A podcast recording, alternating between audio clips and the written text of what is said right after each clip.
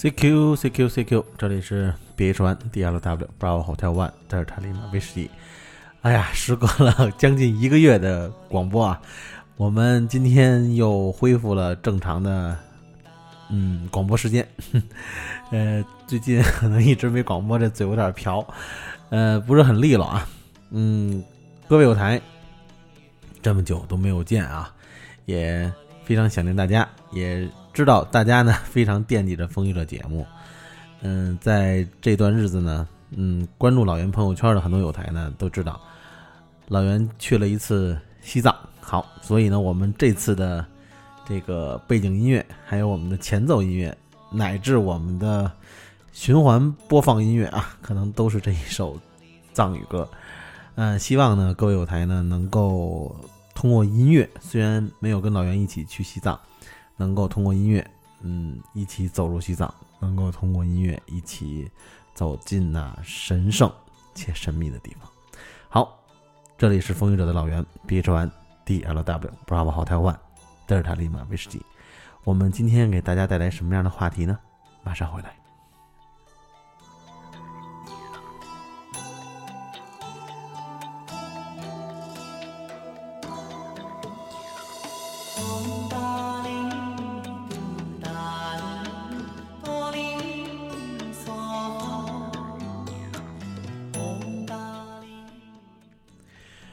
提到了西藏呢，其实是很多人啊，包括老袁一直向往的地方。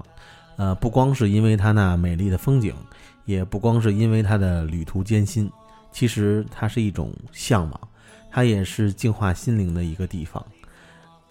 嗯，有幸呢，这次其实是一个非常偶然的机会去的西藏。呃，本来呢，在十一的长假呢，老袁计划是去山东呢。继续我的钓鱼事业，但是呢，可能由于这个秋季啊，呃，到来之后呢，这个风沙比较大，嗯，包括呢海岸城市的这个风力呢，也是达到了一个新的高度，呃，所以呢，呃，可能是出海钓鱼呢会有一些难度。我们呢临时决定去的这个内陆，嗯，当时选择的城市呢，本来是想去成都。一个呢是吃吃小吃，二呢提前出发，也是为了躲开十一的高峰。但是呢，其实误打误撞的呢，就去了西藏。因为到了成都，感觉呢去西藏呢也没有几千公里了，已经走了一大半了。而且很多有台大家都知道啊，很多去西藏的一些。越野一族的朋友们啊，还有很多的这些酷爱、户外的一些朋友们啊，其实成都呢都是去西藏的第一站。呃，很多人呢都是从成都出发，呃，走三幺八国道，然后奔赴西藏，奔赴那最神圣的地方，这也是中国最神圣的地方，世界屋脊啊啊！所以呢，嗯，既然到了成都呢，其实我也是把脚步呢放慢了。而且呢，也是想把脚步放长，所以误打误撞去了一回西藏，好吧？呃，那我们今天给大家带来的这期节目呢，也是老袁本次去西藏旅行呢有一点点心得。呃，在旅途当中呢，可能会遇到了一些事情，呃，还有呢，就是关于一些在本次旅行当中用到的一些装备。呃，所谓的装备呢，虽然这次老袁呢并没有说，嗯，一开始打算去西藏，所以没有那么充分的准备。虽然没有做充分的准备，我呢可能平时的这个装备的积累呢还算比较丰富。呃，所以呢，一般去哪儿呢都会带着一些呃有用的、没用的一些小装备。但是我感觉呢，其实真正在西藏的旅途当中呢。还是有着很重要的必要性的。好，那我们稍后马上给大家聊一聊，我们在西藏这一行当中到底需要哪些小装备呢？也许呢，老袁有说的不全的地方，也许呢，有的地方呢过于啰嗦，请各位有台海涵。好，马上回来。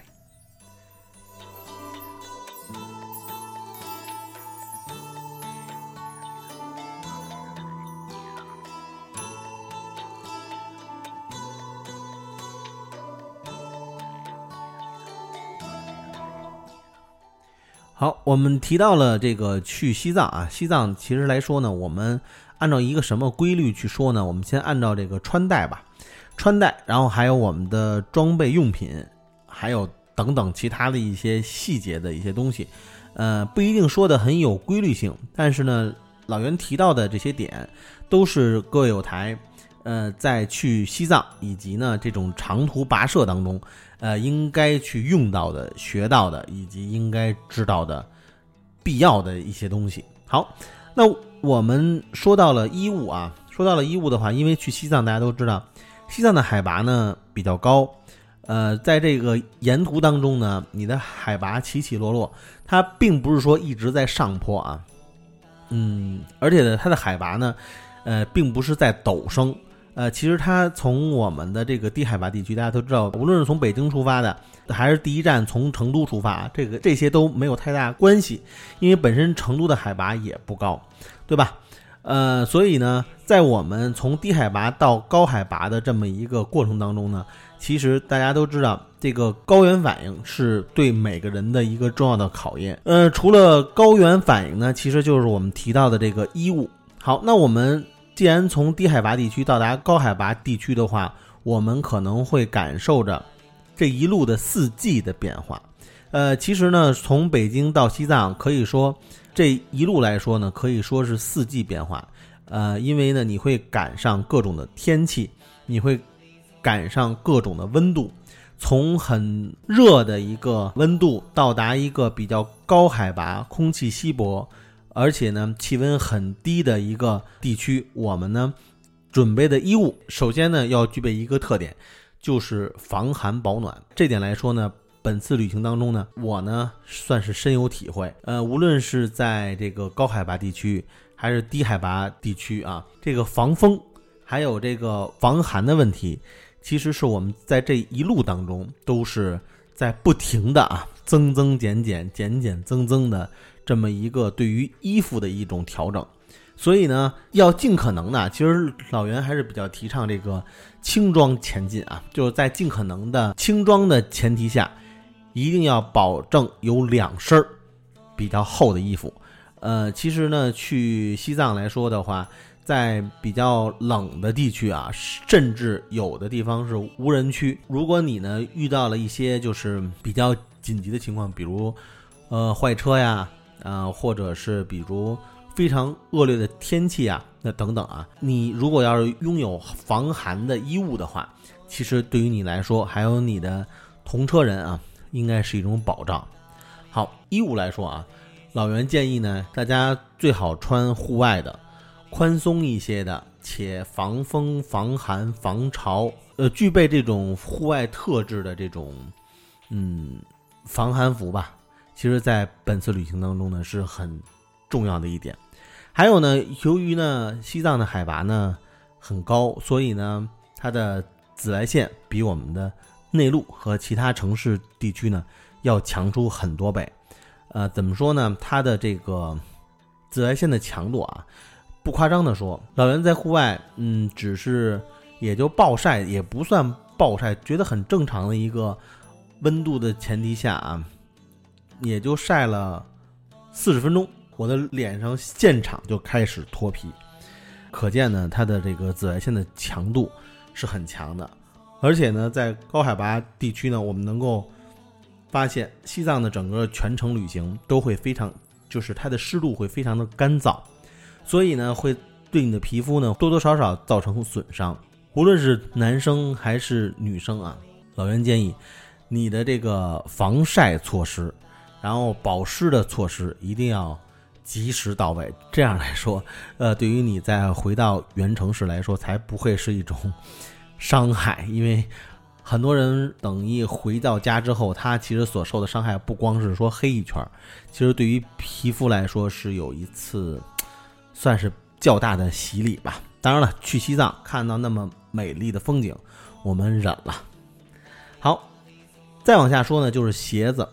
鞋子来说的话，如果你要长途驾车的话，建议呢大家穿一个平底儿的、软底儿的鞋底儿比较薄的啊，呃，这样来说的话，你整个开车过程当中呢会比较轻松。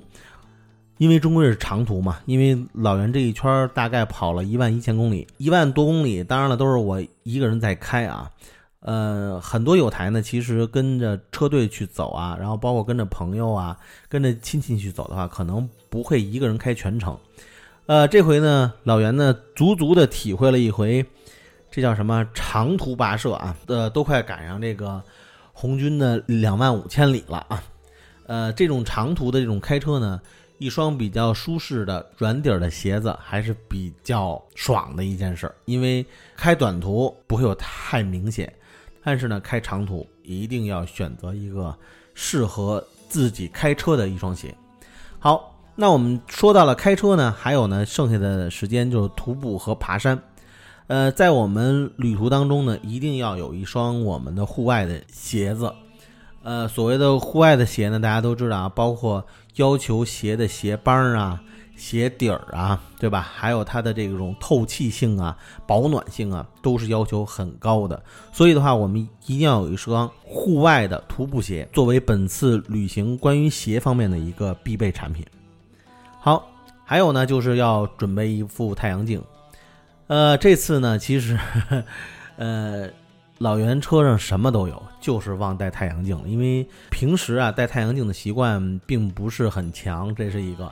还有呢，本次旅行呢，嗯，没想去西藏，所以呢，就之前没有考虑那么多。反而呢，太阳镜呢，这是一个比较容易被带上的一个装备吧。但是呢，我这次呢却没有带。好，太阳镜呢，其实大家都知道，跟我们之前提到的紫外线是很有关系的。因为在你有的时候在中午驾车的时候，然后有的时候下午驾车的时候，你要有一个好的太阳镜。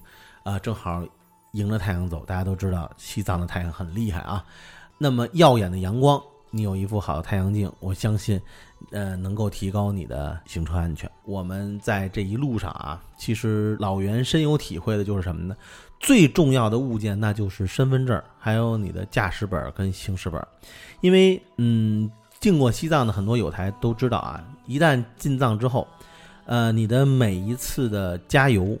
都是需要出示你的驾驶本跟行驶本，还有呢，在这一路呢要过无数个安检，每一个安检呢都是需要你提供身份证，并且呢要需要提供同车人的身份证，不光是司机提供身份证，还有行驶本、驾驶本。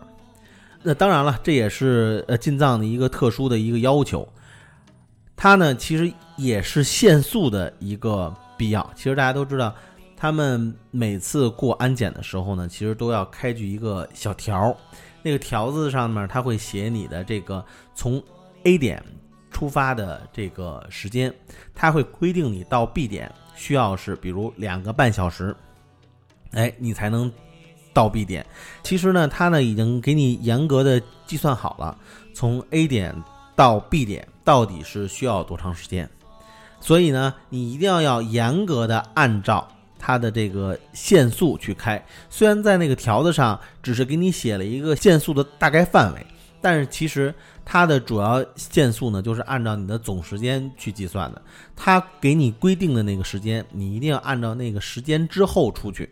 如果你要提前出去，好，比较人性啊，那就是什么？它不会罚你钱，它会罚你的时间。一般是，呃，早一分钟到，他会罚你在那儿待一个小时，而且的话。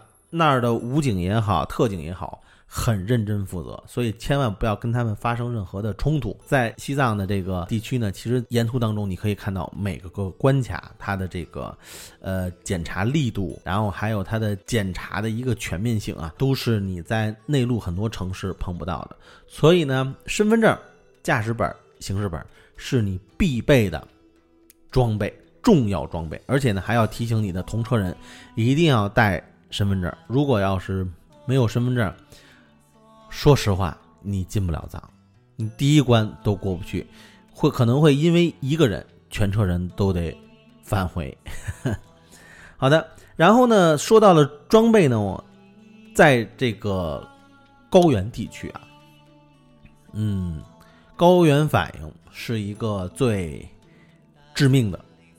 而且呢，这也是阻止了很多人去西藏的这么一个重要的理由。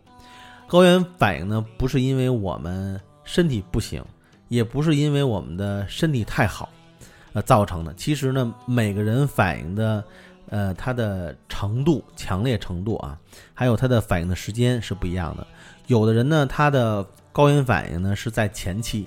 有的人呢，反而是在后期，很多人都会说：“哎，你看我一进藏的时候，一一点事儿都没有，然后可能几天之后才开始有反应，这也是很正常的，这也是一种高原反应。当然了，也有一部分人呢，那就是在前期，在随着海拔的升高，他的身体呢发现了有呕吐啊、晕呐，然后呢包括头疼，然后还有包括腹泻等等等等啊。”这种身体的不适、胸闷，对吧？这是最常见的。这种身体的不适呢，会给你的本次旅行呢带来不少扫兴的东西。随着你的这个身体呢在高海拔地区的适应，以及呢海拔的每天的变化起起落落的变化，呃，一般人啊在调整的这个身体的时候呢，其实就采用了一个深呼吸的一种方法。他呢，就是让自己主动的多呼吸一些这个氧气。有的人的话，他也在说，就呃，我为什么就是白天不容易出现高原反应，反而晚上头疼，甚至呢疼醒，然后呢，呃，醒了就吐，呃，会有这种情况。这个呢，就是我们要跟大家讲的，就是一个主动呼吸，一个被动呼吸的问题，因为在我们。白天清醒的时候呢，呃，你呢是可以主动的去呼吸，强迫自己去深呼吸、慢吐气，对吧？让这个这个氧原子呢，充分的在自己的体内进行的吸收，跟你的血液进行吸收。所以呢，这就是你白天为什么不容易说，呃，有很强烈的高原反应，反而白天没有高原反应的人，到了晚上可能高原反应会很厉害。那就是因为当你入睡之后。你已经无法再主动的去控制你的深呼吸，对吧？大口大口的去呃呼吸的时候，你呢只是平静的在那儿，按照你平时在内陆的一些呼吸习惯的那个节奏，因为大家在睡眠的时候，你根本就无法控制，说我怎么去深呼吸，对吧？我怎么去调整呼吸？我怎么能够让这个呃大脑不缺氧？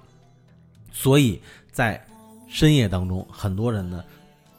当你已经难受醒了的时候，那会儿你已经严重的缺氧了，你已经头疼欲裂了，那会儿你已经嘴唇发紫了，对吧？就是一种缺氧的表现。所以呢，就是很多的人呢，呃，有的时候一进入这个高原区域呢，嗯，不敢睡觉，然后让自己呢只能是清醒的呼吸，他才会不难受。但你知道，一天两天行。但是如果长期，比如我这次的旅行时间比较长，如果你要长期都处于这么一个呃缺觉的这么一个状态，我相信对于你第二天的驾车，还有你的游玩都是会有相当大的影响。所以呢，作为老袁来说呢，还是尽可能的呃告诉大家如何去呃让自己的高原反应呢少一些。呃，当然了，有方法。这次老袁进藏啊。也确实是买了红景天，也确实是吃了。无论是它有用也好，没用也好，但是它在我们的心理上是筑起了一道防线。那就是什么？那就是我认为我不会有事儿，因为我吃药了。好吧。然后呢，还有呢，我们需要必备的呢，就是我们的氧气瓶。呃，因为呢，其实当你真正进藏之后呢，你会发现啊。藏民的这个所在藏区的这个开的这个药店啊，都会比内陆地区多一样产品产品系列吧，就算是那就是氧气瓶，它呢是一种气态的，就像我们的那个家里用的那个杀虫剂的那个罐儿是一样的，它上面呢会扣着一个能够扣住鼻子和嘴的这么一个，算是一个一个一个一个罩，就是一个空气罩。它会把那个空气罩呢反过来之后，就可以压在那个瓶口上。你呢可以把你的鼻子和嘴一起罩在那个空气罩里，然后同时按下氧气瓶的时候，它会出纯氧，然后你同时呢，嘴跟鼻子一起吸入氧气，来缓解你的高原反应。对于我们这个氧气的使用啊，当然了，这点老袁呢，终归这个节目呢不是。养生节目对吧？所以我们没有必要对这个产品做着重的一个介绍。我们只是说，在你进藏的时候，氧气瓶呢是一个非常必要的一个装备。无论你有没有高原反，即使你这次进藏没有什么高原反应，但是呢，你下次再去的时候，并不代表你也没有。因为什么呢？每个人的身体状况在不同的时期、不同的年龄段。它的反应程度以及反应的时间是不一样的，所以呢，我们只是提到我们进藏必备的这些产品，无论是你自己用，还是给你的同车人去用，哪怕你去救治其他人也好，氧气瓶是你必不可少的装备。好。我们呢，再提到呢，就是我们的电台。一说到了无线电呢，各位有台呢，就是感觉，呃，比较兴奋啊。就说我们现在在呃西藏到底用什么样的电台比较好呢？对吧？其实大家都知道，这一路啊，呃，无论是在高海拔地区呢，还是在这个低海拔地区，整个的行程呢，其实还是比较平坦的。这个路况啊很平坦，所以呢，无线电的这个传播的距离呢也会相对的较远。老袁呢还是在节目当中建议啊，在户外呢，我比较是推荐呢用微段的台子。之前呢，呃，我也做过相关的介绍，因为大家都知道微段的首台呢，就是微段的频率呢，无论是首台也好，还是车台也好，在户外的传播呢，要相对的更远一些。所以呢，这是。微段频率的一个特点，所以既然在户外，我们就用它，呃，属于它更适合它的这个频率段去通联。我觉得对于我们的通联的距离、通联的质量都会有不小的提高。还有呢，就是老袁建议呢，就是呃，在户外我们用到的这个手台，尤其去西藏也好，或者是去。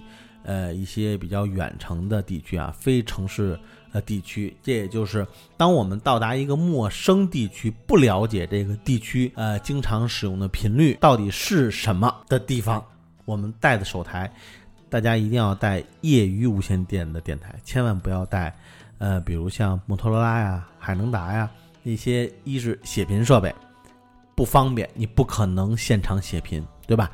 啊，这是一个，还有呢，也不要带那种即使可以手制频，比如像海能达的一些产品，即使能够写频，但是不能扫频的无线电设备，因为呢没有任何意义。如果你一旦跟你的车队失联，或者是你是单车出发，你不了解周围的频率，你不能去扫描周围的频率，你带那一台对讲机没有任何意义。所以我们在出行的时候一定要带一个可以扫频的无线电手台。当然了，车台一定是可以扫频的。所以呢，在城市当中啊，扫频的这个重要性呢，我们不用过多强调。但是呢，在户外、在野外的时候，在你一个人的时候，一定要注重扫频的这个功能。起码你能够搜到周围人的信号、周围车队的信号。一旦出现任何的求救以及状况的时候，我们可以通过无线电对于其他的周围的人、周围的车辆进行求救。但如果你要是一个，对吧，不能够搜索的这么一部手台，那就会给你造成很大的麻烦。带了手台就失去了一大半的意义。好，关于无线电呢，在路上呢，就暂时提这么多。还有呢，呃，我建议呢，大家呢，在路上呢，一定要带一个手持的 GPS，因为在这一路当中呢，你有的时候可能会走岔路，有的时候呢，可能会需要下车徒步。那好，一个手持的 GPS 就会解决了你这个途经点的记录的一个需求。还有呢，就是它可以脱离开你的。车载的 GPS、手机的 GPS，它比手机的 GPS 的呃计算呢会更精准、更细腻。所以呢，手持的 GPS 呢，在户外是非常有必要的。还有呢，在本次西藏的旅行过程当中呢，你单单靠一部手机的拍摄是不够的。我建议呢，大家一定要去带一部单反相机。单反相机所记录的色彩的层次，以及景深的层次，呃等等啊，它体现出来的这个专业度，你哪怕用单反的 P 档也可以，它也比卡片机，也比你的手机拍出来的色彩要鲜艳的多。因为终归去一次西藏不容易，我们不要因为相机的不够专业，让我们的风景也显现的不专业。